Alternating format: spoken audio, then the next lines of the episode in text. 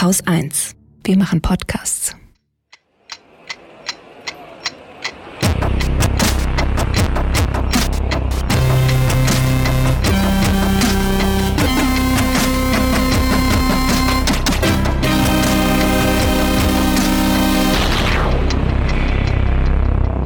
Willkommen zur Wochendämmerung vom 26. Juli 2019 mit Holger Klein. Und Katrin Rönecke. Jetzt ist es wieder soweit. Ja. Es war eigentlich ganz angenehm, ne? So irgendwie total. vier Wochen vorproduzieren und dann. Ja. Und dann noch diese Hitze. Ja. Also ich habe, glaube ich, selten so wenig denken können wie diese Woche. Die Hitze macht mir ja gar nichts aus. Doch, ich kann, ich kann nicht denken, überhaupt nicht. Also ich habe schon ein bisschen was geschafft diese Woche, ja. Ich habe sogar ein Interview aufgenommen diese Woche. Schön. Für die Wochendämmerung. Was mir mit dieser Hitze aufgefallen ist, also ich komme mit so Temperaturen ja gut klar.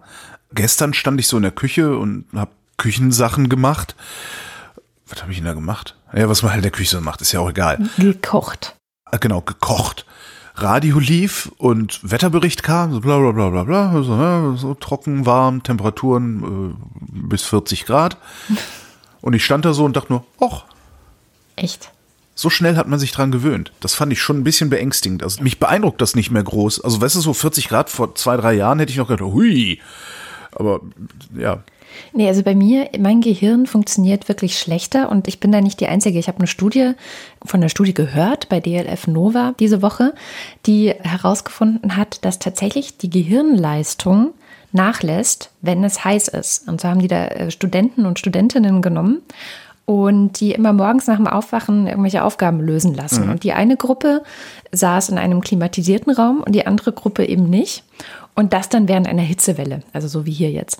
Und die Gruppe, die nicht in einem klimatisierten Raum saß, hat äh, 13 Prozent mehr Zeit gebraucht für die gleichen Aufgaben. Und ich behaupte auch nicht, entschuldige, du wolltest noch ein Und sagen. Ne? Ja. ja, ich wollte sagen, dass es bei mir wahrscheinlich eher so 50 Prozent sind, aber Ich behaupte auch nicht, dass mein Gehirn nicht Leistungsfähigkeit einbüßen würde bei solchen Temperaturen, aber der Rest von mir kommt halt gut damit klar. Also ich komme mit den Leistungseinbußen klar. ach so. Dann denke ich endlich mal fast so langsam wie der Rest der Bevölkerung, weißt du. Ach nee, scheiße, die kommen dann ja auch, die werden ja auch langsam und dann funktioniert mein elitäres Gebrabbel ja auch wieder. Nee, scheiße. Das ist alles scheiße. Aber wenn du schon mit Wissenschaft hier anfangen willst, dann kann ich auch. Ne? Ja, ja, ja. Britische Wissenschaftler haben festgestellt, du musst jetzt sehr tapfer sein. Lachen aus der Konserve, du kennst das bei diesen Sitcoms im Fernsehen, ne? Ha, ha, ha, ha, ha, dann, wenn die so Lacher einblenden. Britische Wissenschaftler haben rausgefunden, Lacher aus der Konserve machen schlechte Witze lustiger. Oh nein. Die haben sich, ne, die haben halt ne, so Probanden genommen, äh, haben diesen Probanden, also haben von einem Comedian schlechte Witze vorlesen lassen. Gab auch ein paar Beispiele im Artikel, ich habe es mir nicht gemerkt. Und da mussten die Leute auf einer Skala von eins bis irgendwas bewerten, wie witzig sie die finden. Und als es ohne Lacher vorgelesen wurde, fanden sie es nicht so witzig.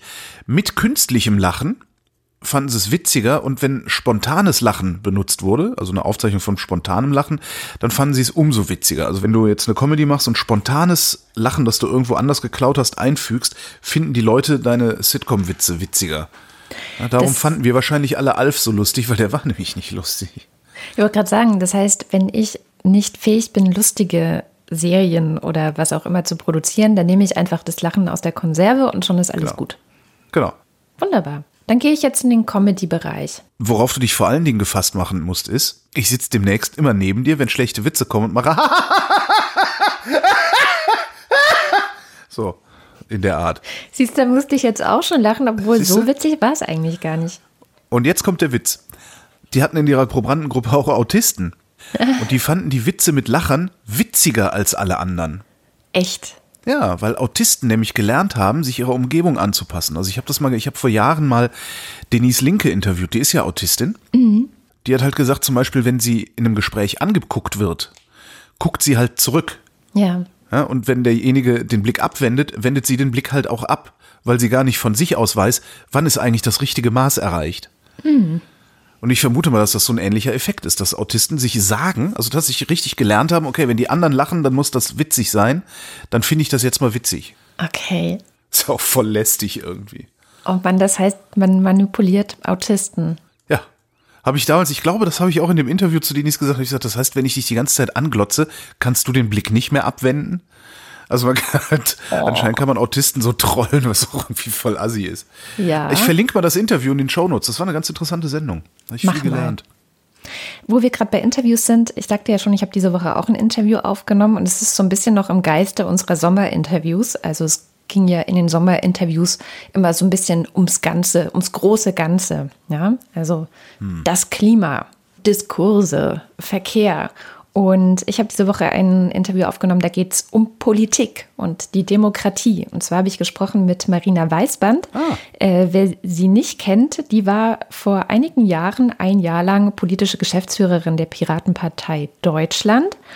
Und die hat 2013 über das, was sie damals gelernt hat, ein Buch geschrieben. Und das Buch hieß, fand ich einen sehr schönen Titel, Wir nennen es Politik was ja schon ausdrückt, dass die Piraten damals sehr, sehr viele Dinge einfach mal probiert haben und anders machen wollten und transparenter machen wollten. Du hast ja auch immer wieder Interviews geführt, damals mit Christopher Lauer, ne? Ja. Der, der, und den praktisch den Niedergang begleitet dabei, ja. Oh Gott, ja.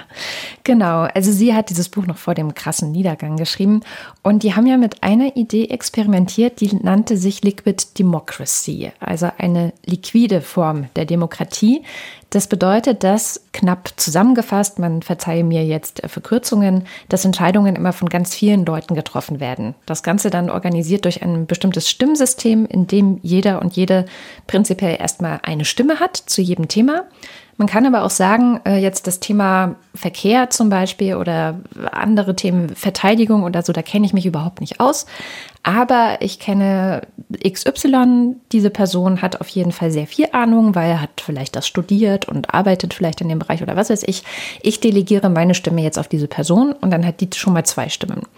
Und so können bestimmte Personen ganz viele Stimmen haben, weil sie halt das Vertrauen von vielen Leuten genießen. Und ich muss nicht jedes Mal mitstimmen, aber wenn ich das Gefühl habe, das Thema geht mich was an und ich kenne mich da auch aus und ich möchte, dass meine Einstellung da äh, berücksichtigt wird, dann stimme ich halt selber ab. So, ja. Also das ist irgendwie grob zusammengefasst die Idee von Liquid Democracy.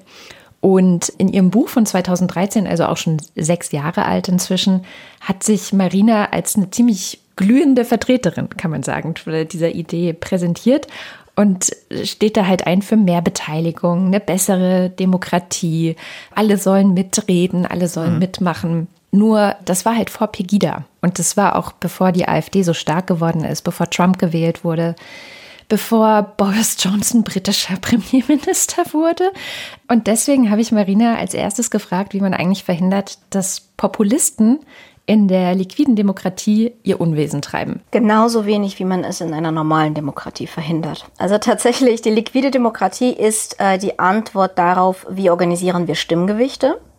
Und da kommen eben zwei Faktoren ins Spiel. Erstens, wer weiß am meisten über das Thema. Aber das allein reicht nicht, sondern auch, wer vertritt meine Interessen, mein Weltbild, mein Menschenbild. Weil Politik nicht durch richtige oder falsche Antworten zu lösen ist. Aber was liquide Demokratie nicht macht, ist das Problem von Populismus zu beheben. Daran macht sie exakt wenig bis gar nichts. Also es, es, wird da weder schlimmer noch besser. Und das hat aber damit zu tun, dass Populismus immer ein Problem ist, wenn ich eine echte Demokratie habe. Also wenn Populismus kein Problem ist, muss ich mich fragen, ist mein System eine echte Demokratie? Und äh, gegen Populismus hilft meiner Meinung nach eher das Gefühl, verantwortlich zu sein. Denn eine Lüge wirkt leicht, wenn ich wenig Aufmerksamkeit zolle.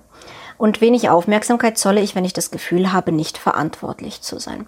Stell dir vor, du bist in einem Kindergarten und ähm, dein Kindergarten hat überhaupt kein Rückspracherecht darin, wie seine Abläufe sind, wie seine Zeiten sind, was mit deinem Kind passiert. Im Prinzip schätzt er es, wenn du das Kind einfach an der Schwelle abgibst und es wieder abholst und dann hat er am wenigsten Kopfschmerzen mit den Eltern. Und du kommst jetzt in diesen Kindergarten und du siehst, der Wasserspender müsste eigentlich dringend aufgefüllt werden.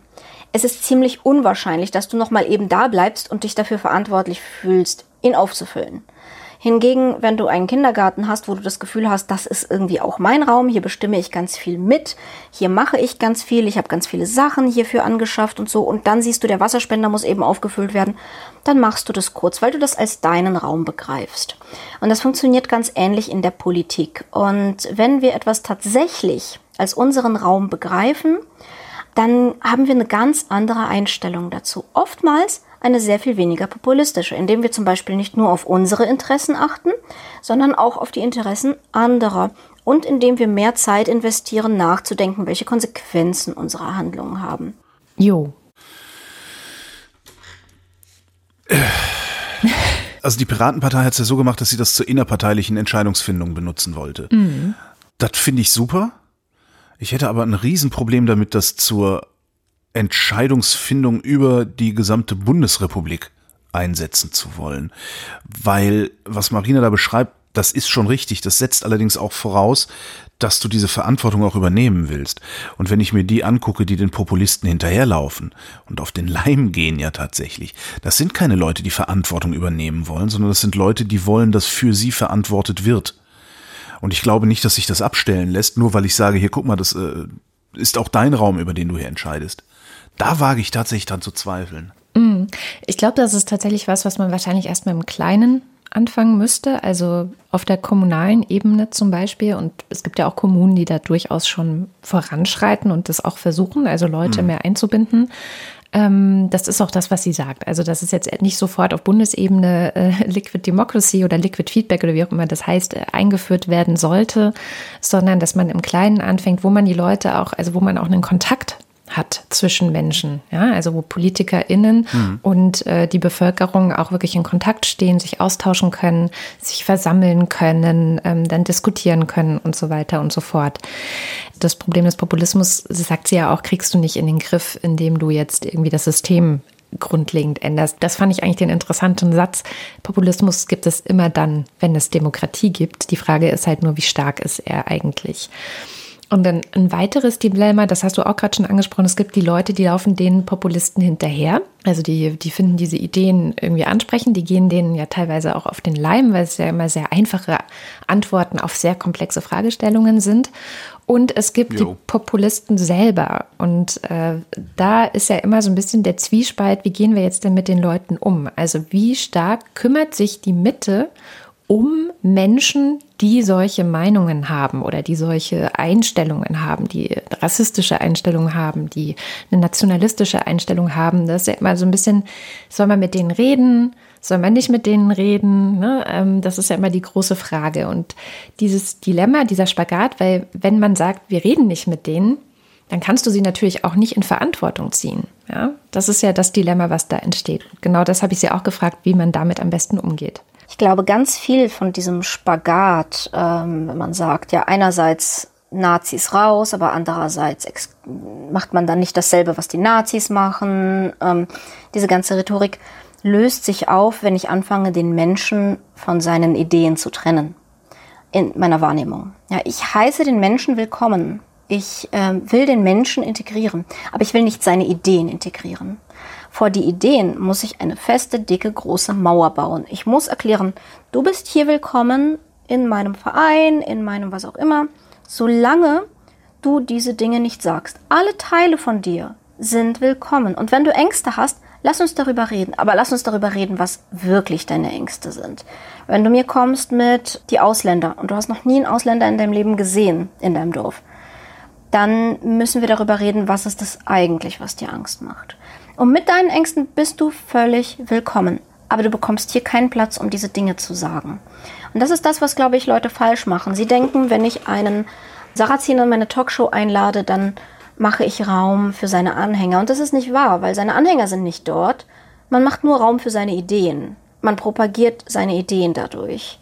Genau dasselbe passiert, wenn ich mich mit einem AfD-Anhänger auf ein Podium setze. Ich spreche ja nicht mit dem Menschen, sondern auf einem Podium ist er in der Rolle, seine Ideen zu vertreten. Und die muss ich als Gesellschaft ganz, ganz hart deshalb ausgrenzen, weil ich ja als Gesellschaft Normen schaffe durch das, was ich mir anhöre oder nicht anhöre.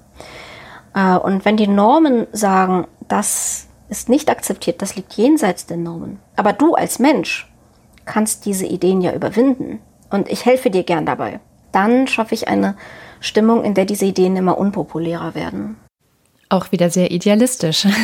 naja, aber vor allen Dingen, und das freut mich ganz doll dabei, letztendlich bestätigt sie das, was ich ja von deutschen Journalisten verlange, auch von mir verlange, nämlich mit AfD-Funktionären nicht zu reden, diesen Leuten kein Podium zu geben, keinen Fußbreit. Gleichzeitig aber auch offen dafür zu sein, genau über die Themen zu reden, die diese Leute adressieren. Weil das ist wichtig. Ja, also ich rede nicht mit AfD-Funktionären, heißt nicht, ich rede nicht mit AfD-Wählern. Ja. Und das bestätigt sie da gerade sehr schön. Das finde ich gut, ja. Ja. Ja, das waren jetzt vier Minuten. Das gesamte Interview ist 34 Minuten lang und äh, das geht noch ganz detailliert über, was sind eigentlich aktuelle Herausforderungen in der Politik und wie könnte aber auch die Politik der Zukunft oder die Demokratie der Zukunft aussehen, idealerweise. Und das gibt es dann noch als komplette Sendung in diesem Feed. Genau.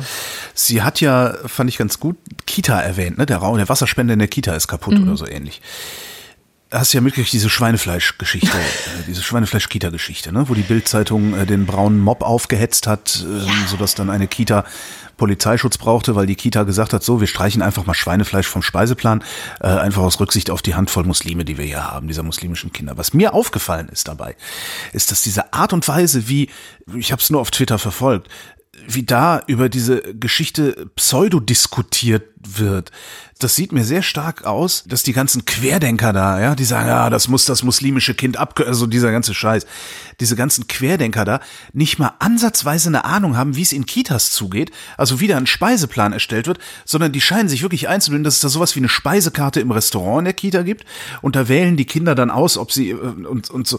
Ich weiß es selber nicht, aber das war so ein Eindruck, den ich hatte. Du hattest genug Kinder in der Kita. Erklär doch mal, wie da die Verpflegung wirklich läuft. Ich kann jetzt nur von unserer Kita sprechen, aber das ist, glaube ich, bei vielen Kitas so, dass die bei einem ähm, Dienstleister bestellen. Also es gibt einen großen Dienstleister, der versorgt Kitas mit Essen. Es gibt auch Kitas, die kochen selber. War das dieser EHEC-Dienstleister? Ja, genau, das ah, war ja, okay. der.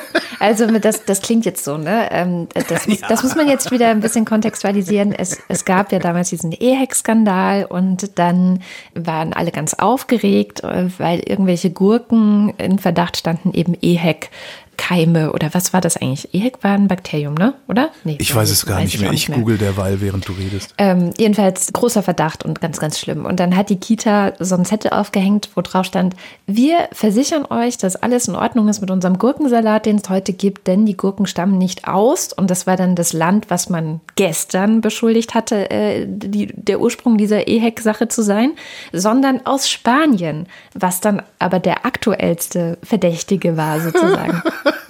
Genau, also es, es, war eine Entwarnung, die dann einige Eltern nicht sonderlich beruhigt hat, sagen wir es mal so. Aber ähm, ja, grundsätzlich, also gibt es eben große Kitas, die selber kochen, also die dann eine richtige Küche haben mit Köchin und allem Pipapo. Aber die meisten Kitas, die ich jetzt kenne, lassen sich beliefern von einem Dienstleister und können dann eben ankreuzen, was sie bestellen. Also dieser Dienstleister selber hat so eine Speisekarte wo man aus mehreren Gerichten wählen kann, aber die Kita selber bestellt in der Regel eines davon für alle Kinder, die da sind.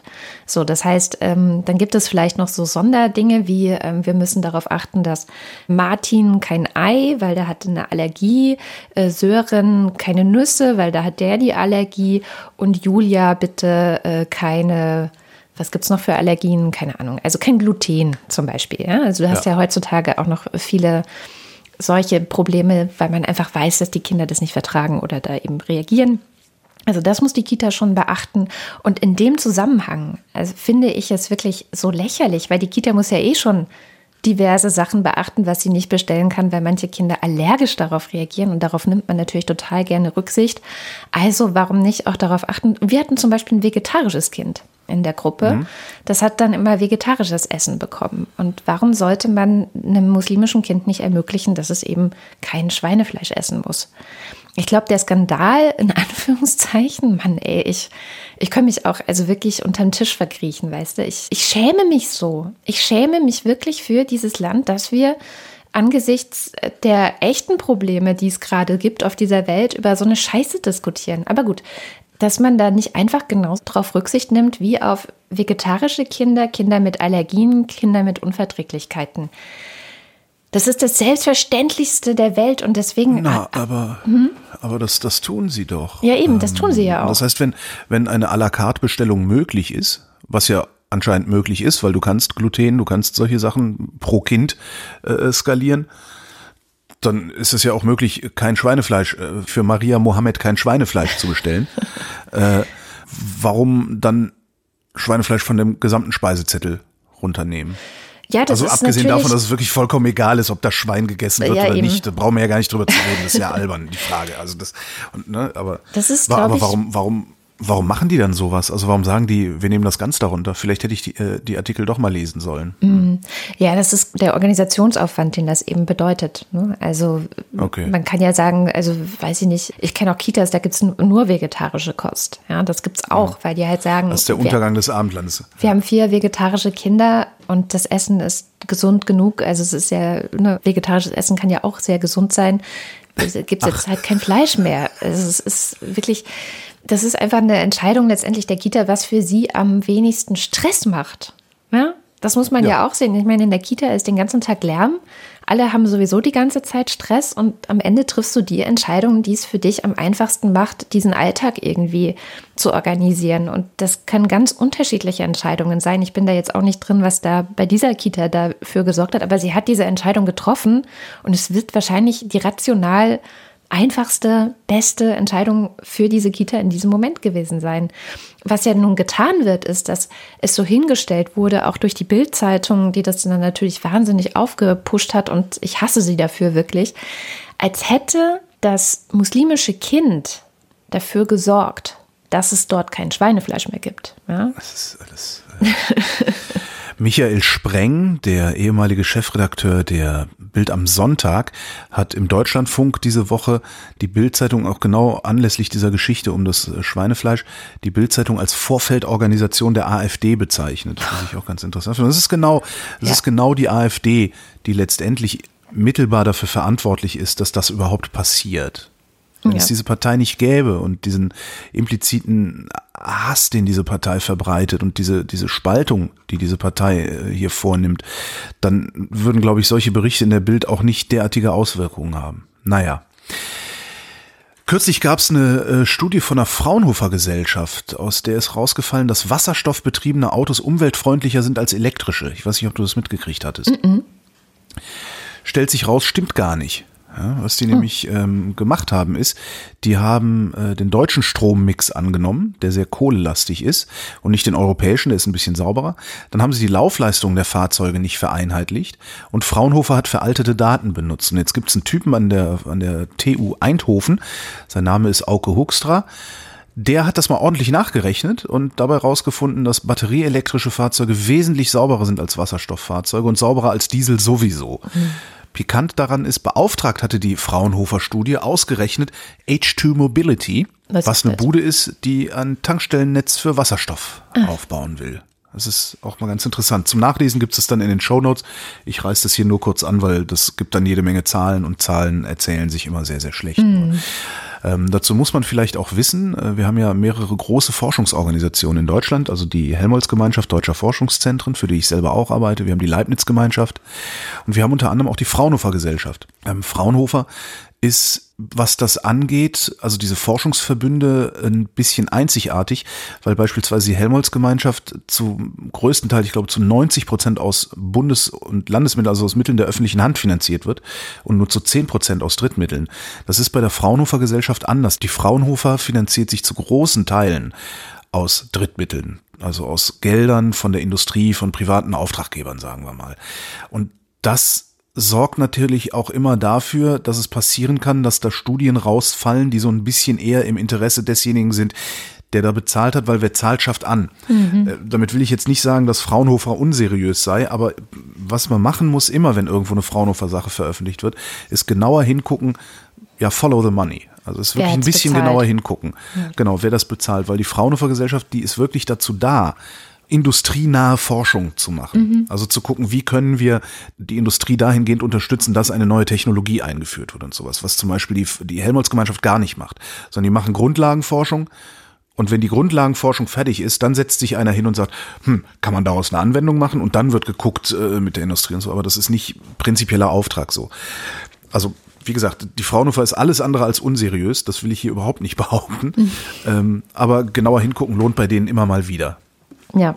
Apropos Studie, es gab gerade wieder eine neue Studie auch zum Thema Erderwärmung, wahrscheinlich die 112. oder so, ich weiß es gar nicht. Während übrigens gleichzeitig auf Twitter der Hashtag Klimahysterie trendete, wo ich auch gedacht habe, Leute, könnt ihr bitte alle, naja, egal, ähm, anderes Thema. Und ja, aber ja. Twitter-Trends, Twitter-Trends, sagen die überhaupt irgendwas aus? Also ich meine, das ist doch auch was, was betrollt wird ohne Ende, oder? Ich meine, wenn dann, wenn dann irgendwie die ja. halbe AfD Klimahysterie Hashtag, dann trendet das, obwohl niemand außer der halben AfD darüber redet. Ja, es sind leider schon bei diesem Klimathema äh, mehr als die halbe AfD. Also es gibt ja okay, diverse die Medien, äh, die auch diesen Topos der Klimahysterie mittragen. Also ich gucke jetzt nicht die Welt oder die FAZ insbesondere an. Wobei die FAZ diese Woche auch mehrere Artikel hatte, in denen es darum ging, äh, wie der Klimawandel sich zum Beispiel auf Vögel auswirkt. Also ein Artikel, in dem es darum ging, dass auch unsere Singvögel oder die Vögel, die wir so gewohnt sind, ähm, von denen wir denken, ach, die sind robust, ne? Die Elster, guck dir mal die Elster an, die, die, die, die schafft das mit dem Klimawandel, gar kein Problem. Nee, auch die hatten ein paar Probleme damit. Also es könnte sein, dass die Vögel, die bei uns leben, ähm, sehr stark betroffen werden, wenn es hier heißer wird. Aber das ist schon wieder ein anderes Thema. Nee, es gab jetzt noch eine. Ich, ich würde dich an dieser Stelle dann gerne doch noch mal ein wenig erden, mhm. ähm, weil du sagst, aber man muss auch sehen, dass die FAZ, äh, Bernd Ulrich, von der Zeit, der ja wirklich galoppierend äh, das Klimakrisenthema bearbeitet. Bernd Ulrich von der Zeit hat diese Woche gemutmaßt, dass Jasper von Altenbockum im Urlaub sein könnte. Ah. Weil in der FAZ genau, genau. solche Sachen erscheinen. Ja, das waren nämlich zwei Artikel, wo ich gedacht habe, ach guck mal, sie können auch so, ne? Aber das kann natürlich sein. Äh, für alle, die es nicht wissen, Jasper von Altenbockum ist einer der Rechtsaußenredakteure in der FAZ. Um das nochmal festzuhalten. Jedenfalls gab Was es wolltest du sagen? eine neue Studie. Entschuldigung, ich habe extra noch gewartet. Ähm, veröffentlicht in Nature, ich glaube, Wissenschaftler aus Bern, die herausgefunden haben, nochmal zum Klimawandel, es war noch nie so wie jetzt. Weil das ist ja eines der beliebtesten Argumente der ganzen Leute, die dann von Klimahysterie eben schwafeln. Ja, es gab immer schon Heißzeiten auf der Erde, es gab immer schon Veränderungen und es war auch schon mal heißer, als es jetzt ist und das hat uns ja offensichtlich auch nicht geschadet und so weiter und so fort. Und die sagen aber, nee, nee, ja, äh, es gab verschiedene klimatische Bedingungen, es gab auch schon Heißzeiten, aber die waren meistens regional oder lokal irgendwie begrenzt dass wir in so kurzer Zeit es geschafft haben, den gesamten Planeten aufzuheizen, das ist neu. Und wir haben es tatsächlich geschafft, 98 Prozent der Erde zu erhitzen mit unserem CO2. Und das Ganze ist eben auch tatsächlich auf unsere Industrialisierung, also die postindustrialisierte Zeit zurückzuführen zack, bumm, fertig. Und es äh, ist nicht die erste Studie, die in diese Richtung geht. Also es basiert natürlich auch auf der Arbeit von Jahrzehnten von Klimaforschung, aber es ist die, die einfach sagt, so, wir wissen das jetzt. Wir, wir können es nicht mehr anders sagen. Und es ist anthropogener Klimawandel, Punkt. Unter anderem CO2 ausstoßen tun Autos und die Autoindustrie fängt gerade an zu kriseln hier in Deutschland. In Deutschland 5% weniger Absatz in diesem Jahr bisher, 10% äh, weniger Absatz in China. Ähm, gibt in den letzten Wochen, habe ich mehrere Sachen schon gelesen, die darauf hindeuten, dass in China gar nicht mehr so viel Wachstum passiert, wie die Chinesen behaupten, das passiert. Aber man weiß es halt nicht so genau, weil die so ein bisschen clandestin arbeiten. BMW hat im ersten Quartal dieses Jahres miese gemacht. Daimler hat mehrfach Gewinnwarnungen rausgegeben. Gewinnwarnung ist so Hinweis an die Aktionäre, der Umsatz wird schlechter als erwartet. Bloß bei Volkswagen steigt der Umsatz munter weiter. Und jetzt raten wir warum? Weil sie so viele SUVs verkaufen. Äh, toll. Außerdem kaufen die Leute Porsches wie blöde. Die bauen ja auch diese Wegwerf-Porsche-SUVs. Äh, Audi wiederum geht's nicht so gut, was ich auch ganz interessant finde. Das sind die drei Premium-Marken in Deutschland, BMW, ja. Audi, Daimler, denen geht's nicht gut. Ähm, und dem Maschinenbau geht's auch nicht mehr ganz so gut, hat die Zeit letzte Woche gemeldet. Den Link gibt's im, äh, in, den, in den Shownotes, ist leider Gottes ein Bezahlartikel. Ich hoffe, Sie machen ihn schnellstmöglich frei. Dem Maschinenbau geht's nicht so gut, was dann aber eher an den politischen Rahmenbedingungen liegt. Die schildern da einige sehr, sehr haarsträubende Geschichten drin. Und die politischen Rahmenbedingungen sind im Moment wirklich katastrophal. Äh, seit mindestens einem Jahr, eigentlich seit Bundesregierung, seit die Bundesregierung sich gebildet hat, weiß niemand, in welche Richtung das hier wirtschaftspolitisch eigentlich gehen soll. Und das führe ich darauf zurück, dass die Union an der Regierung beteiligt ist. Ich glaube mittlerweile, dass die CDU, CSU aus der Regierung raus müssen und zwar so schnell wie möglich, weil die nämlich in Wahrheit überhaupt nicht diese viel gepriesene Wirtschaftskompetenz haben, sondern eigentlich immer nur, das kannst du, also es, Lobbykompetenz. Lobbykompetenz, sehr schön. Ich kann das nicht mit Zahlen unterfüttern, es ist jetzt nur einfach ein Gefühl, dass ich seit vielen Jahren politische Beobachtung sozusagen entwickelt habe.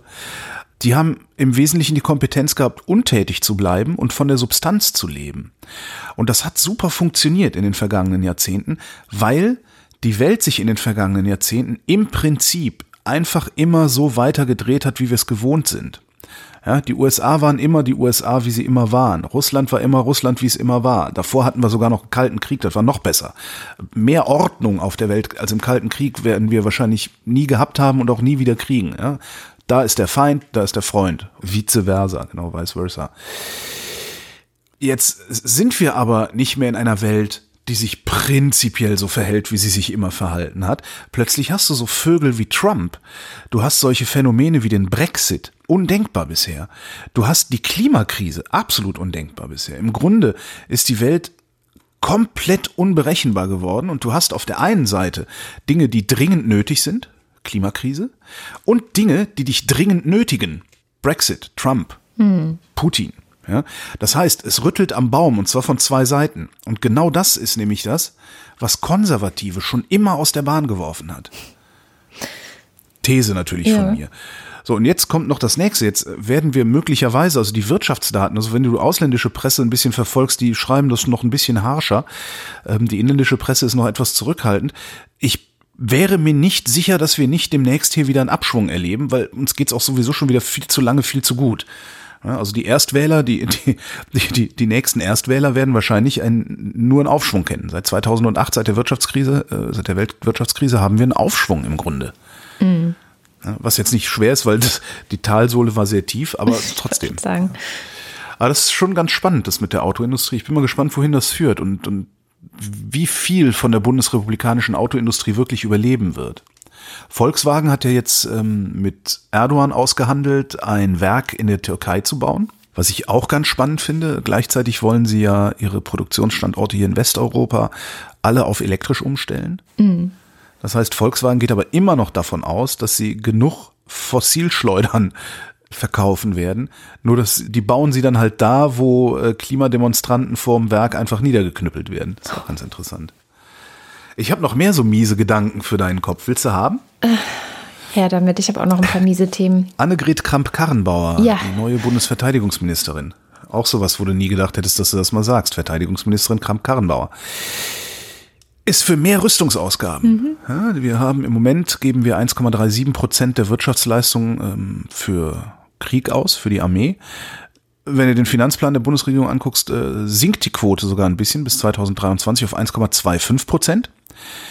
Kramp-Karrenbauer sagt jetzt, nee, wir haben mit der NATO vereinbart, wir machen zwei Prozent der Wirtschaftsleistung der jährlichen. Und da mag man sich jetzt fragen, was soll der Driss? Ne? Die Truppe kostet im Moment etwas über 40 Milliarden Euro im Jahr und funktioniert nicht. Ähm, das Problem ist, wann immer du mit Bundeswehrangehörigen redest, erzählen die dir, was da nicht funktioniert und warum es nicht funktioniert. Und das, was ich am häufigsten höre, ist Outsourcing. Mhm.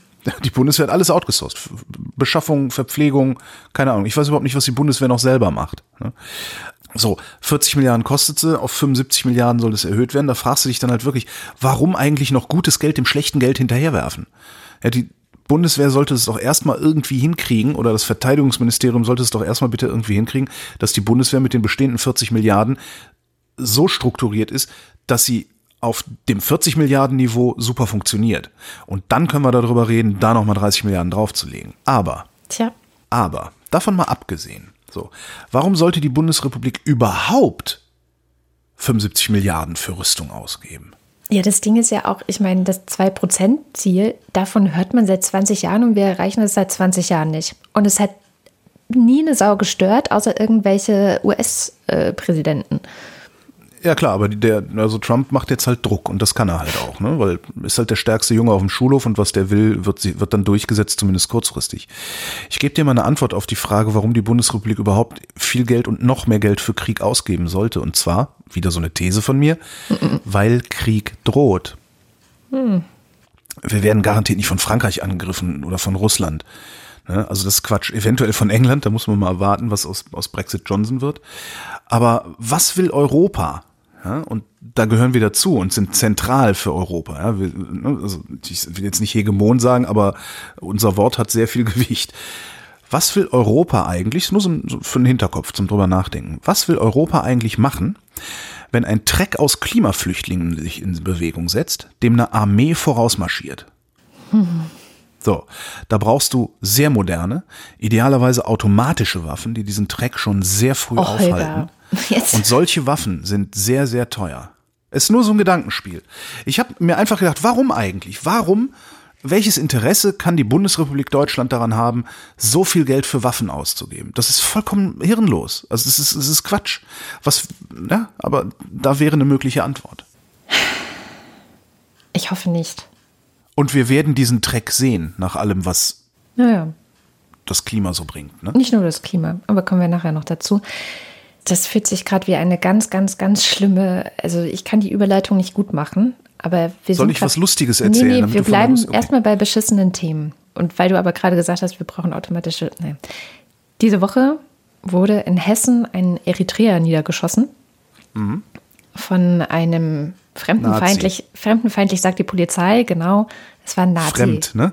Ja. Oh, schwarz, fremd. Ah, interessant. Ich habe das neulich auf Twitter irgendwo gelesen, wo jemand meinte, naja, fremdenfeindlich impliziert, dass sozusagen die Schuld ja bei der anderen Person liegt. Ja? Also, beziehungsweise es hat sowas Entlastendes. Der, der ist ja auch ah. fremd. Ne? Und, ähm, oh, so weit habe ich noch nie gedacht. Ja, also fremdenfeindlich, ich habe wirklich inzwischen gelernt, dieses Wort aus meinem Wortschatz zu streichen und einfach zu sagen, rassistisch.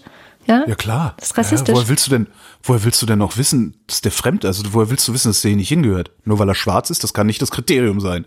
Ja, eben. Ja, ansonsten mache ich auch so Kriterien auf wie hier. Ich habe ja, warum haben sie auf den Mann da geschossen? Ja, der hatte Socken in Sandalen an.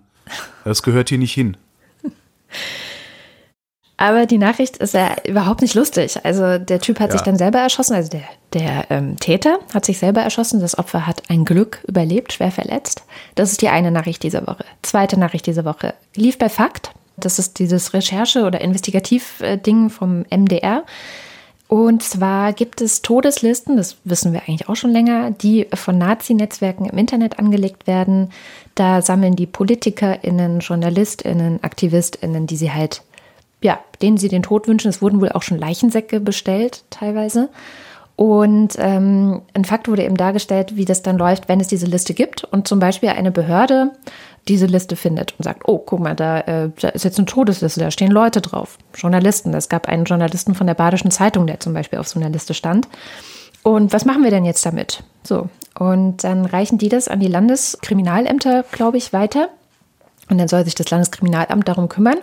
Und äh, Fakt hat aufgedeckt, dass diese das ganz unterschiedlich handhaben. Zum Beispiel in den Ländern Berlin, Baden-Württemberg, Mecklenburg-Vorpommern und noch ein paar anderen machen die einfach nichts. Also die informieren nicht mal die Leute, die auf dieser Liste stehen. Hey, hallo, ähm, du stehst da auf so einer Todesliste von Nazis. Vielleicht solltest du ein bisschen aufpassen. So. Also die werden nicht mal informiert. Stell dir vor, du stehst auf so einer Liste, jetzt wohnst du in Berlin es würde dir keiner Bescheid sagen, dass du da drauf stehst. In Bayern, wenn du in Bayern leben würdest, würde man jetzt sagen und würde auch Unterstützung anbieten und sagen, ja, achte mal hier und da drauf. Aber damit nicht genug. Es gab äh, einen, den haben sie interviewt von diesem Peng-Kollektiv. Ich weiß nicht, ob du von dem mhm. schon mal gehört hast. Also Kommunikationsguerilla. Hm. Genau, die torten auch gerne mal irgendwie AfD-Politiker und so. Also es ist so eine gewaltfreie, weitestgehend gewaltfreie, aber nicht ganz ähm, unsichtbare Guerilla tatsächlich. Und äh, einer vom Peng-Kollektiv stand auch auf so einer Liste, wurde natürlich nicht informiert, wurde dann aber von einer Opferschutzorganisation darüber informiert, hey, du stehst da drauf und so weiter, hat sich dann an die Berliner Polizei gewandt und gefragt, so, hallo, was machen wir da jetzt? Und die Polizei hat ihm geraten, naja, vielleicht sollten sie nicht so stark öffentlich auftreten, also mhm. sowas wie Twitter-Profil auf Privat stellen und so. Ähm, Selber schuld, ne? Ja, genau. Und dann hat er gefragt, ja, was gedenken Sie denn zu tun, um mich hier zu unterstützen, um mir zu helfen? Und da kam dann halt nichts. So. Ja. Also das war auch diese Woche. Und dann gab es diese Woche einen Anschlag auf die linken Politikerin Ramona Gehring. Ähm, ja, krass, ne? In Sachsen. Irgendwer hat äh, Sprengkörper an ihrem Wohnzimmerfenster explodieren lassen. Und in dem Wohnzimmer lag gerade ihr siebenjähriger Enkel auf dem Sofa und hat gepennt. Also das sind so Dinge, die gerade diese Woche alle passiert sind. Ach so, noch ein Bericht, auch ein Fakt, der herausgefunden hat, dass die Schweiz, äh, die neutrale Schweiz, ne, das ist ja so schön mhm. neutral und mischt sich nicht ein und so, die ist offenbar gerade zu einem sicheren Hafen für Nazis aus Deutschland geworden. Also die organisieren sich von dort, wirken dann natürlich wieder zurück nach Thüringen, nach Brandenburg, nach Mecklenburg und werden dort aber weitestgehend in Ruhe gelassen und können da einfach so ihre Ausbildung machen, ganz unbehindert. Und natürlich verdient man in der Schweiz auch nicht schlecht Geld in der Regel.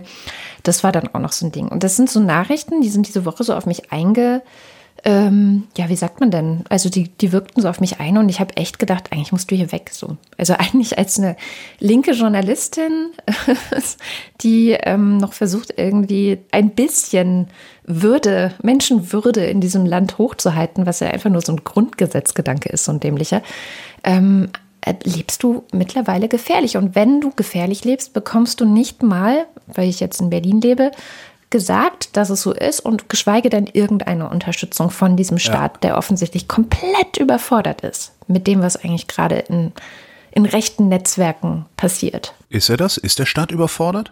Kann er nicht oder will er nicht? Das ist die Frage. Ich weiß da keine Antwort drauf. Also diese Faktberichterstattung wirkte so, als könnten sie teilweise nicht. Dann natürlich, wenn man über Mecklenburg-Vorpommern nachdenkt, wo ja, ja ähm, mehr oder weniger auch bekannt ist, also dass eben die rechten Nordkreuz, Netzwerke, Hannibal, ne? genau, dass die eben auch Leute in den in der Bundeswehr haben, in den Spezialeinheiten, also wirklich krass ausgebildete Leute. Das ist vielleicht noch mal was anderes, ja. Und überhaupt dieser Chorgeist, der wird ja auch von vielen, auch innerhalb der Polizei kritisiert, dass das immer noch was ist, was, wenn du jetzt bei der Polizei bist und du bist ein anständiger Polizist oder eine anständige Polizistin, Trotzdem ist die Hürde sehr hoch zu sagen, ähm, aber übrigens mein Kollege, ne, der ist, glaube ich, Mitglied in irgendeinem WhatsApp-Chat, wo über Geflüchtete hergezogen wird oder sowas. Also auch da gibt es jetzt keine Kultur, die dazu ermuntert, sowas jemandem zu berichten und zu sagen, vielleicht sollten wir den mal anschauen. Es ist schon eine selbstgemachte Überforderung, da hast du schon recht. Wie gesagt, ich stehe dem wirklich sehr verblüfft gegenüber und frage mich, was kann denn hier eigentlich los sein, dass die Exekutive sich nicht darum kümmert, dass wir hier äh, rechte Terrornetzwerke beziehungsweise rechte Terrorzellen übers gesamte Land verteilt haben, die schon mehrere hundert Menschenleben auf dem Gewissen haben. Also das ist äh, und ich kann mir beim besten Willen nicht vorstellen, dass die Exekutive nicht anders kann, als so zu handeln, wie sie handelt. Ähm, es sieht für mich wirklich so aus, als wollte die Exekutive nicht anders handeln, als sie handelt. Denn selbst wenn Gesetze dem entgegenstehen würden, dass zum Beispiel, weiß ich nicht, ständig Hausdurchsuchungen bei Leuten, äh, ne, bei was weiß ich, stadtbekannten Nazis jede Woche eine Hausdurchsuchung oder irgendwie so ein Scheiß. Ähm, was natürlich auch irgendwie eine, eine Fascho-Methode wäre jetzt, äh, aber das mal als Beispiel hergenommen. Wenn die Exekutive ein Interesse daran hätte, diese Strukturen zu bekämpfen, dann würde die Exekutive über ihre Lobbyorganisation dafür sorgen, dass entsprechende Gesetze gemacht oder angepasst werden. Das passiert aber nicht. Stattdessen, also es gibt ja Lobbyorganisationen wie diese Gewerkschaft der Polizei, äh, Bund deutscher Kriminalbeamter, sowas alles. Die könnten ja auch ihre Öffentlichkeitswirksamkeit nehmen und sagen, wir brauchen folgende Möglichkeiten, um diese Terrornester auszuheben. Passiert aber nicht. Ja, also man denkt sich ja. Stattdessen äußern die sich über alles andere. Also im Moment sieht es für mich wirklich so aus, als wolle die Exekutive das so, wie es jetzt ist. Und dann musst du nur mal schauen, so jemand wie Hans-Georg Maaßen, der ehemalige Chef des Bundesnachrichtendienstes, der, äh, also jeder, der es wissen wollte, das war auch ein offenes Geheimnis, dass der Typ ein AfD-Mann ist, auch als der noch im Amt war, ja. Das, unter Journalisten war das klar. Also es ist halt so, das sagst du nur nicht öffentlich, weil du keinen Beleg dafür hast. Ja, mhm. Du berichtest halt nur, was du belegst, aber keine Gerüchte. So, aber gut wenn so ein rechtsextremer Verschwörungstheoretiker wie Hans-Georg Maaßen Chef des Bundesnachrichtendienstes werden kann, dann muss man sich halt auch mal fragen, was ist denn eigentlich mit den ihm nachgeordneten Mitarbeitern im Bundesnachrichten? Wie sind die denn eigentlich drauf? Was ist denn da eigentlich los? Und das müsstest du jetzt mal in jeder Behörde machen. Das musst du in den Polizeien machen, das, überall musst du das machen, aber es passiert halt nicht. Warum nicht? Warum gibt es nicht eine unabhängige Ermittlungseinheit beim Bundeskriminalamt zum Beispiel? Man kann ja auch tatsächlich da Leute nur hinsetzen, die vorher eine Gesinnungsprüfung irgendeiner Art durchlaufen haben. Ja. Es ist ja möglich rauszufinden, ob jemand rechtsoffen ist oder nicht. Ja, aber ich sehe das alles nicht. Warum sehe ich das nicht? Ich glaube, das BKA ist tatsächlich noch das geringste Problem. Also die scheinen das wenigstens aufzunehmen, zu bemerken und weiterzugeben, sagen dann aber, es sind die Länder zuständig und da beginnt dann das Problem ganz oft. Darum Ähm, sage ich ja, so eine, so eine Stelle sollte, muss bundesweit, Ja. bundesweit durchgreifen können. Die musst du beim BKA ansetzen. Irgendwo. Ja. Und aber was ich halt, was ich auch nicht verstehe, ist, es gibt ja so viele Mittel, Methoden und das Ganze, selbst die Grundrechte wurden aufgeweicht, Persönlichkeitsrechte und so weiter, um dem Islam ja, und dem Terror von Seiten des, also den islamistischen Terror irgendwie beizukommen. Und was nicht passiert, ist, dass gesagt wird, ja, eigentlich haben wir gerade ein viel größeres Problem Ja. mit rechtem Terror und jetzt wenden wir mal all das, was wir uns an Möglichkeiten geschaffen haben, um mögliche islamistische Gefährder zu kontrollieren und, und irgendwie auch auszuspionieren, kann man ja letztendlich sagen. Das wenden wir jetzt mal auf die an. Ja, zumal es bei denen, also da würde ich dann tatsächlich auch den Polizeien zugestehen, dass sie damit äh, überlastet wären. Dafür haben die nicht das Personal. Ähm, Gerade in der aktuellen Zeit ist ein sehr schönes äh, Interview, äh, Schrägstrich Bericht, also so ein, Misch, ein Mischartikel mit einem ähm, Überwacher aus Nordrhein-Westfalen, also der tatsächlich Leute überwacht von der Polizei. Und der beschreibt halt, wie so sein Arbeitsalltag aussieht. Du brauchst halt, um einen Typen lückenlos zu überwachen, 30 Leute jeden Tag. Ähm, und das ist das eine. Das andere ist, und da bin ich dann wieder bei dir, es ist wahnsinnig schwer, in diesen islamistischen Kreisen Erkennungs-, wie nennt man das, geheimdienstlich zu arbeiten, also irgend, irgendwas rauszufinden, weil die halt sehr abgeschottet sind, weil du da als Allmann nicht einfach mal reinspazieren kannst und so tun kannst, als wärst du jetzt deren bester Freund. Bei den Nazis kannst du das aber machen. Die sind alle weiß. Ja. Es ist überhaupt kein Problem, sich da einzuschmuggeln. Ja, aber wir haben ja auch die ganzen V-Männer bei denen. Ja, ja, aber die, die sind ja da drin, weil der Verfassungsschutz diese Netzwerke unterstützt. ja ich weiß. Also es ist ja, ich habe da ein sehr, sehr, sehr, sehr ungutes Gefühl gerade, was unsere Exekutive angeht, ja. Und der Gesetzgeber, habe ich den Eindruck, sieht dieses Problem nicht. Ja. Oder will es auch nicht sehen, wobei mir da Das die ist Seehofer. Verschwörungstheorie. Ja, das ist ja nicht nur Seehofer, sondern es Ja. ist ein kompletter Bundestag mit ein paar hundert Abgeordneten. Das darf man nie vergessen. Das ist nie, es ist nicht, das Problem ist nicht die Bundesregierung. Das Problem ist das Kontrollorgan der Bundesregierung, das ist der Deutsche Bundestag. Und der Deutsche Bundestag pennt. Das ist. Glaube ich Ja, nicht. ich, Also was ich so sehe bei Linken, also was die Linke tut, was die Grünen tun, glaube ich nicht, dass die pennen.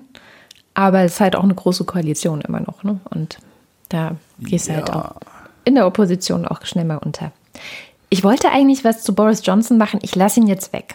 Ne? Nee, ich mache jetzt was Lustiges. Du machst was Lustiges. Diese Woche gestorben. Jesper Juhl, den kennst du ja auch. Nein, echt? Oh. Jesper Juhl ist tot, ja. Mit dem kann ich nichts anfangen. Ich wollte ihn nur nicht unerwähnt lassen. Äh, legendärer Erziehungswissenschaftler, sehr viele Bücher geschrieben darüber, wie man mit Kindern umgehen kann. Soll. Und äh, alle Leute, weiß ich nicht, ob er geschrieben hat, dass man das soll. Das, äh, nee, er hat Leute, nicht gesagt, dass man das soll, aber ich sage, dass man das soll. Und alle Leute, die ich kenne, die seine Bücher gelesen haben und auch seine Hinweise befolgt haben, um Kinder zu erziehen, berichten ausschließlich Gutes davon. Also ich habe noch nie gehört, dass an Jasper Jules Erziehungsmethoden irgendjemand gescheitert wäre oder irgendein Kind wahnsinnig geworden wäre oder sonst irgendwie sowas. Von daher kann es durchaus sein, dass das gute Hinweise sind. Außerdem gestorben ist äh, Rüdger Hauer. Rüdger Hauer ist der Blonde von Blade Runner, Okay, von dem ja. niemand weiß, wie er heißt. Wie heißt der Blonde von Blade Runner? Ich habe Der. Replikantenchef? Ja. Roy Batty heißt er. Das ist noch nicht das Lustige daran. Ich habe ja Lustiges angekündigt. Ich hatte 1993 oder 94 habe ich bei Endemol Entertainment gearbeitet. Das ist eine holländische Firma. Da hatte ich einen holländischen Chef, von dem hieß es immer, er hätte Rüdger Hauer entdeckt, damals Ende der 60er Jahre oder irgendwie sowas. Und äh, dieser Chef, dieser holländische Chef hatte den geilsten Namen der Welt. Der äh, hieß nämlich mit Nachnamen Versluis und mit Vornamen hieß der Gijs. Äh, Der Mann hieß Gijs Versluis. Jetzt weiß ich nicht, was das holländische Wort für Reißverschluss ist, aber es ist ein anderes. Ja, da, das war immer sehr, sehr schön. Und dann gab es, ich habe die bestimmt, ich habe die schon hundertmal erzählt, die Geschichte. Dann gab es im, im Firmengebäude öfter so Durchsagen über so eine Lautsprecheranlage, wenn dringend jemand gesucht wurde. Und das war halt immer, wenn Reißverschluss durchgesagt wurde, das war halt so in den Büros, wo die Deutschen gearbeitet haben, so So, und jetzt richtig was zum Lachen für alle, können alle mitlachen. Ich habe einen sehr schönen Twitter-Account gefunden. Der Twitter-Account heißt AT Broken News und ist ein Bot, der zwei Schlagzeilen zu einer zusammenmischt. Herrlich. Willst du in deinem Feed haben? Äh, Da kommen dann so Sachen bei rum wie 800 Jahre schweres Erdbeben in Klagenfurt entdeckt. Das Popfest geht in peruanischer Armensiedlung. Kramp-Karrenbauer schließt Heim-WM nicht aus. Oh Gott. Italien erwägt Grenzzaun in Milliardenhöhe. Die Zukunft will Präsident Seemann verklagen. Und mein Liebster diese, diese Woche, weitere iranische Drohne erneut festgenommen. Super Account. Also sollte in keinem Twitter-Feed fehlen. Ich habe wirklich lange nicht mehr so viel Spaß, also vor allen Dingen so regelmäßig Spaß mit einem Account gehabt. Oh Mann. Ja, also Boris Johnson lasse ich weg, aber wir werfen trotzdem noch einen Blick über den Tellerrand, nämlich wie immer mit unserer allwöchentlichen Audiokolumne What Happened Last Week, die es auch nach der Sommerpause wieder gibt, äh, mit Shamjaf, die uns unsere eurozentristische Sichtweise ergänzt mit einem Blick darüber hinaus. Diese Woche führt dieser Blick nach Kamerun. Hast du diese Woche Nachrichten aus Kamerun mitbekommen, lieber Holger? Ich habe zumindest mitbekommen, dass in Kamerun was los war. Ich weiß aber nicht mehr, irgendwas mit dem Präsidenten war. Nee, Äh, ich weiß es nicht mehr. Nee, ausnahmsweise Nee? nicht. In einem Gefängnis in Kamerun, in dem vor allem anglophone Gefangene sitzen, hat es gebrannt und dann äh, kamen Soldaten und haben geschossen und Sicherheitskräfte haben sich eingemischt und am Ende waren vier der Insassen dieses Gefängnisses tot. Und Entschuldigung. Ja, Das ist, geht mir. Ich muss gerade nur so lachen, weil ich weiß gerade, warum ich glaube, dass das irgendwas mit dem Präsidenten war. Und das liegt daran, dass ich diese Woche den Film The Saint nochmal gesehen habe. ach so. Das, das, Gott, ist das peinlich. Ja. Jedenfalls habe ich Sham natürlich gefragt, warum ist denn das eigentlich wichtig, dass, dass wir jetzt über Kamerun reden, weil da vier Menschen in einem Gefängnis gestorben sind, das gebrannt hat. Diese Nachricht ist eigentlich ein Teil eines gesamten Nachrichtenkomplexes, von dem wir nicht wirklich viel bek- mitbekommen. Ja. Es war auch ein, auf jeden Fall eine Herausforderung, eine deutsche Nachrichtenseite zu finden, die tatsächlich darüber mal mehr spricht und ähm, äh, dazu mehr recherchiert hat. Die Krise, die es in diesem Land ähm, seit 2016 gibt, äh, das ist sozusagen eine der Krisen, von denen wir irgendwie gefühlt alle nicht viel wissen. Was wir offiziell prima Daumen wissen, seitdem sie angefangen hat, nämlich vor drei Jahren, sind mehrere Menschen verstorben, mehr als 1800 Menschen. Und mehr als eine halbe Million sind auf der Flucht. Wow. Ähm, der Grund für diese Krise in Kamerun ist, äh, wenn ich jetzt mal nur die letzten Jahrzehnte mal so ein bisschen beleuchte. Seit Jahren gibt es Spannungen zwischen dem englischsprachigen und dem französischsprachigen Teil der Bevölkerung. Und in den letzten zwei Jahren wurden immer mehr Menschen aus dem englischsprachigen Teil des Landes inhaftiert und ungleich behandelt. Deswegen gab es dann auch 2016 schon mal erste harmlose, friedliche Proteste. Es hat damit angefangen, dass englischsprachige Anwälte auf die Straße gingen und, und gleiche Rechte forderten oder gegen diese zunehmende Frankophonisierung des, ähm, des Systems im ganzen Land, des Justizsystems, des Bildungssystems demonstrierten und sagten, hey, wir sind auch noch da. Und das Ganze wurde aber leider schl immer schlimmer. Amnesty International sagt sogar, es gibt willkürliche und straffreie Tötungen, es gibt Folter, es gibt Zerstörung ganzer Dörfer. Ähm, und äh, wie ich schon vorhin sagte, mehrere Tausende von Zivilisten werden von ihren Dörfern und Städten vertrieben. Und es ist seitdem so schief gegangen, dass es nun sogar den Wunsch nach einer Trennung gibt. Also es gibt Separatistenbewegungen mittlerweile, die möchten jetzt ihren eigenen Staat, einen neuen, unabhängigen Staat Ambazonia ausrufen. Die Weltgemeinschaft ist ja eigentlich oder fühlt sich ja eigentlich in Verantwortung für solche Fälle, oder? Also sowas wie Responsibility to Protect ist ja ein, eine Maxime der UN, dass man verantwortlich ist, Menschen zu schützen, auch in Kamerun. Tatsächlich. Vor allem auch ähm, diese, diese Probleme, die es in Kamerun heute gibt, die liegen in der Kolonialgeschichte. Also dass Kamerun sozusagen diesen anglophonen, diesen frankophonen Teil hat, dass dieses Land geteilt wurde, das äh, liegt eben auch daran, dass äh, auch wir Deutschen dort drüben waren. Das Gebiet war einst eine deutsche Kolonie. Nach dem Ersten Weltkrieg dann erhielten Frankreich und Großbritannien je ein Stück Kamerun, je ein Mandat. Und nach der Unabhängigkeit des Landes stimmte dann der anglophone Teil dafür, na gut, wir wollen uns den, den Frankophonen anschließen und wollen jetzt mal ein, ein geeintes Land werden. Und ähm, ja, Bewohner klagen eigentlich seitdem schon über Benachteiligungen. Und Deutschland vor allem jetzt, also ich habe mir das mal auch näher angeschaut und geguckt, so, okay, was machen wir denn seit Jahren in Kamerun? Und wir machen viel in Kamerun, auf jeden Fall. Wir haben, also seit der Unabhängigkeit Kameruns hat Deutschland laut äh, offiziellen Angaben die Entwicklung des Landes mit einer Summe von etwa einer Milliarde Euro unterstützt. Mhm. Allerdings, und das kritisieren immer wieder die Grünen, hält sich Deutschland immer wieder sehr auffällig zurück, wenn es darum geht, einen Beitrag zur Lösung dieses Konfliktes eben zu leisten. Also sie sagen halt immer, wie gesagt, weder in Kamerun noch auf europäischer Ebene äh, noch von Seiten der Bundesregierung gibt es irgendwelche Bemühungen hier zu vermitteln und diese Gewalt im Land zu beenden. Das ist wichtig, weil wir auch eben darauf auch immer wieder auf Afrika gucken und sagen, wir wollen Flucht und Migration dort wirksam bekämpfen. Aber leider schauen wir da gerade tatenlos ein bisschen zu, wie der Kamerun im Bürgerkrieg versinkt. Was lernen wir daraus? Dass wir tatsächlich, glaube ich, viel verantwortungsvoller mit unserer Geschichte umgehen müssten, dass wir da äh, mehr Druck ausüben sollten auf unsere Bundestagsmitglieder, mehr darüber zu, mehr darüber zu sprechen, Aufschluss darüber zu geben, was da gerade passiert, was wir vielleicht gewillt sind zu machen es ist auch etwas passiert letztens, ähm, wo ich mir auch gedacht habe, das kann doch nicht sein. Nämlich, äh, es kam raus, dass wir bewaffnete Spezialkräfte unserer Bundeswehr in äh, Kamerun stationiert hatten und die haben eben dort einheimische Sicherheitskräfte ausgebildet und ohne Zustimmung des Parlaments. Und diese Sicherheitskräfte sind Teil des Problems in Kamerun. Genau. Also es, es gibt Konflikt, also es gibt sehr viel Gewaltbereitschaft auf beiden Seiten, auf, der, auf den Seiten der Separatisten, aber auch auf den Seiten der Sicherheitskräfte. Und dass wir uns da gerade äh, einmischen oder eingemischt haben, die Mission sei, schien anscheinend beendet zu sein, aber naja, auch irgendwie alles sehr verdeckt und geheim und da wusste man irgendwie nicht viel davon.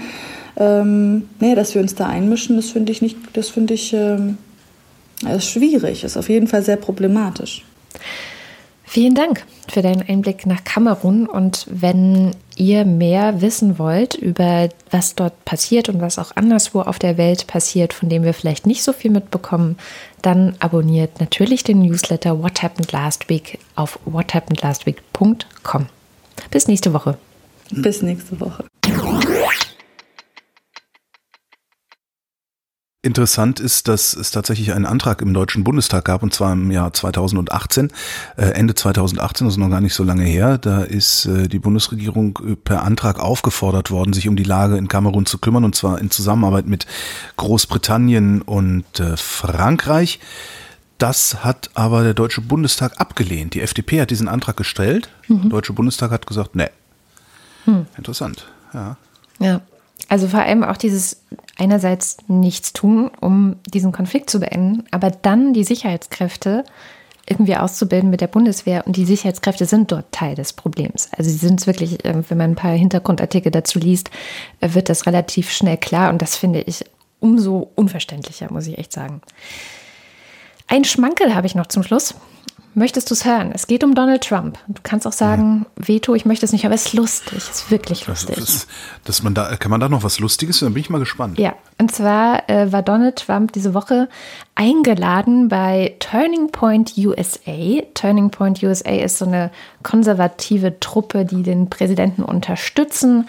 Ähm, er ist da aufgetreten, er hat eine Rede gehalten, die Leute haben ihm zugejubelt. Also es ist so seine Fanbase sozusagen gewesen. Und äh, zur Begrüßung wurde auch ein zwölfminütiges Video abgespielt, was so den Weg Trumps nachzeichnete und was für ein toller Typ er natürlich ist. Und dann war in diesem Video auch kurz das sogenannte Präsidentensiegel zu sehen. Das kennt man aus den Pressekonferenzen.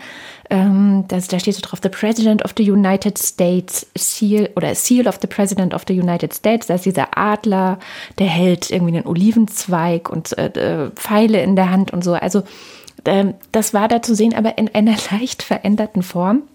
Und zwar hat irgendjemand das Ganze getrollt, indem er den Adler, der, der das russische Wappen ist, da reingesetzt hat. Das ist so ein zweiköpfiger Adler. Und dieser russische Adler hält nicht etwa einen Olivenzweig und Pfeile in der Hand, sondern Geldscheine und Golfschläger.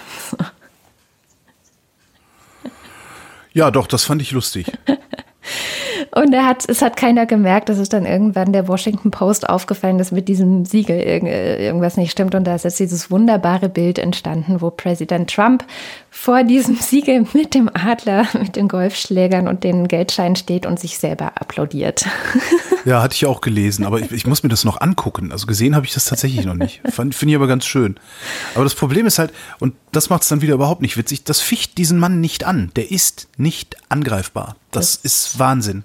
Ja, das hat man auch diese das Woche wieder gemerkt. Es gab ja äh, Robert Mueller war ja vor dem wurde geladen von den Demokraten und wurde verhört. Ich glaube, das naja, verhört. Ja, sie haben ihm Fragen Angehört, gestellt. Angehört. Ja, ja, also der Kongress hat ihm, hat ihm Fragen gestellt, nicht nur die De äh, Demokraten, sondern auch die Republikaner. Ich glaube, es ging sechs Stunden oder so. Und das, was man zusammenfassend sagen kann, das war jetzt für die, die gehofft hatten, dass er nochmal irgendwas anderes sagt, ähm, unbefriedigend. Also es ist nichts Neues dabei rausgekommen. Na doch, ein Zitat fand ich doch sehr äh, beeindruckend. Ich weiß nicht, ob er das vielleicht auch schon mal gesagt hat, aber er ist gefragt worden, ähm, sinngemäß jetzt, wenn der Präsident nicht Immunität genießen würde, würden sie ihn dann anzeigen oder anklagen? Und darauf hat er geantwortet, yes. Ah. Also Trump ist ein Verbrecher. Äh, das, das ist das, was da für mich rausgefallen ist. Trump ist ein Verbrecher, aber weil man den Präsidenten halt nicht anklagt, klagt ihn keiner an. So habe ich das verstanden. Ja, okay, das, das ist tatsächlich an mir vorbeigegangen. Ja ich habe nur die frustrierten oder? Journalisten gehört, die alle so, oh, ist gemein. Also es ist ein Zitat, das auf Twitter an mir vorbeigeflogen ah, ist. Vielleicht war das auch eine Fälschung. Man, man, weiß es ja heutzutage alles nicht mehr. Ah. Kommen wir lieber zum Ende der Sendung, bevor wir hier noch mehr Halbwahrheiten verbreiten. Und wie immer am Ende der Sendung möchten wir uns bei allen bedanken, die diesen Podcast möglich machen, also bei euch. Ähm, die Wochendämmerung ist ein HörerInnen finanzierter Podcast und wenn ihr auch dazu beitragen wollt, dass sie noch lange, lange lebt, dann schaut mal vorbei auf wochendämmerung.de. Dort findet ihr alle Möglichkeiten, uns Geld zukommen zu lassen, zum Beispiel einen Dauerauftrag oder auch per Steady. Und wenn ihr das bei Steady tut, dann bekommt ihr einerseits einen werbefreien Feed. Wir haben zwar fast nie Werbung, aber wenn, dann ist die nicht bei euch. Und äh, die Ultras und der Fanclub, die uns mit besonders viel Geld unterstützen, die bekommen noch eine dankende Erwähnung in der Sendung. Und diese Woche geht unser Dank an Schwanzus Longus, Thomas Brandt, Marc Bremer, Oliver Delpi, Mattis Derjong, Reto Di Giotto, oh Gott, ich habe es lange nicht gesagt, Reto Di Giotto Isola Bella, Loretta die lottrige, lottlose Lotterieverweigerin. Also Lottolose. Lotto, Loretta, die lottrige, lottolose Ver Lotterieverweigerin. Rarin. Lotte, ihr wisst schon. Markus Dietz. Roger Eberling. Christopher Etzel. Erik Fröhlich. Benjamin Hanack. Norman Holz. Adrian Hönig. Katharina Hüll. Caro Janasch. Matthias Johansen. Arndt J. Kästner. Moss the Techie. Wing Commander Lord Flashheart. Hooray! Der Fun Club eskaliert, macht alle mit, ist ultra gut. Dominik Neise, Robert Nieholm, Jürgen Recher, Michael Salz, Jörg Scheckis, Roman Schlauer, Joachim Urlas, Jens Viehweg, Lars von Hofhunold, Lars Wagner, Bernd W. Möller, Justus Wilhelm und wir kommen zum Fanclub. Der Beutel ist angewachsen. Adabet Anfang. Nico Abela. Macht it aus. Anja und Jan aus Bielefeld. Torben Astronaut. Johannes Bauermann. Florian Weisel. Simone Blechschmidt, Andreas Bockisch, Alexander Bonsack, Markus Boslett, Klaus Breyer, Felix Bültmann, Muli Bwanji, Hippocampus, Nicole und Christoph, Gian Andrea Konzett, Erik D., der allerbeste Hans Damhorst, Miriam und David, Andreas Dietzel, Elina Eickstedt, Claude Fankhauser, Oliver Förster, Sebastian Flügge, Olli Frank, Wolfgang Fröhlich, Helge Georg, Anja Glage, Burkhard Gnivos, Wosch? Wosch? Ja. Wosch? Oder Voss? Ja, ich sag immer Wosch, aber ich weiß nicht, ob es Burkhard, sag doch mal Wosch oder Voss? Jedenfalls kommt als nächstes Benjamin Großmann, Ricardo Gotta, Jan Heck, Nils Hesse, Andreas Jasper, Philipp Kaden, Captain Käffchen, guter Mann, Oliver Kraus, Markus Krause, Stefan Krause, Magali Kreuzfeld, Thomas und Corina, Oliver Kohlfink, Michael Lamertz, Sebastian Lenk, Detmar Liesen, Florian Link, Sabine Lorenz, Ines und Mike Lüders, René Ludwig. Thorsten Lünenschloss, Welche Vögel legen keine Eier? Männliche Vögel. Macho und Mäuschen, Martin Meschke, Robert Meyer, Klaus Mitzka, mit, mit, ich hab's heute mit äh, äh, tschechische Schlüpfer spricht sich schwer, ne? Klaus Mitschka, so. Johannes Möller, Lordium Mondkind, Christoph die Eule Müller, Johannes Müller, Thorsten W. Noll, Satapatik, Oliver Paulsen, Nora Hoffmann und Peter Schmäler. Josef Porter, Christine Probstmeier, Thilo Ramke, Marco Richter, Christian Rohleder, Pia Römer, Sven Rudloff. Ruth Rutz, Alle Bauern und Büdner mit Feiergesicht sangen Jesus meine Zuversicht. mhm, Jürgen Schäfer, Christian Schluck, Raimo Schmidt, Christian Schmidt, Niklas Schreiber, Marge Simpson, Jens Sommerfeld, Marie Stahn, Christian Stender, Christian Steffen, Ines und Dina, Eli und Johann, Martin Unterlechner, Fabian Fenske, Andrea Vogel, Jannik Völker, Heraklit von Ephesos, Elegia von Huxarien, Stefan Wald, Mies Wechselberg. Michael Wesseling, Haben wir noch Themen? Tobias Wirth, Stefan Wolf. Christopher Zelle. Oh ne, das musst du sagen. Busfahrer! Zieh die Jacke aus, lass die Pferde los! Uwe Zieling. Sabrina Zolk, Die obligatorische Höflichkeitsfrage zum Schluss. Wie geht's uns denn heute? uns geht's Simon Ziebart. Und äh, damit endet die Wochendämmerung vom 26. Juli 2019. Wir danken für die Aufmerksamkeit. Tschüss.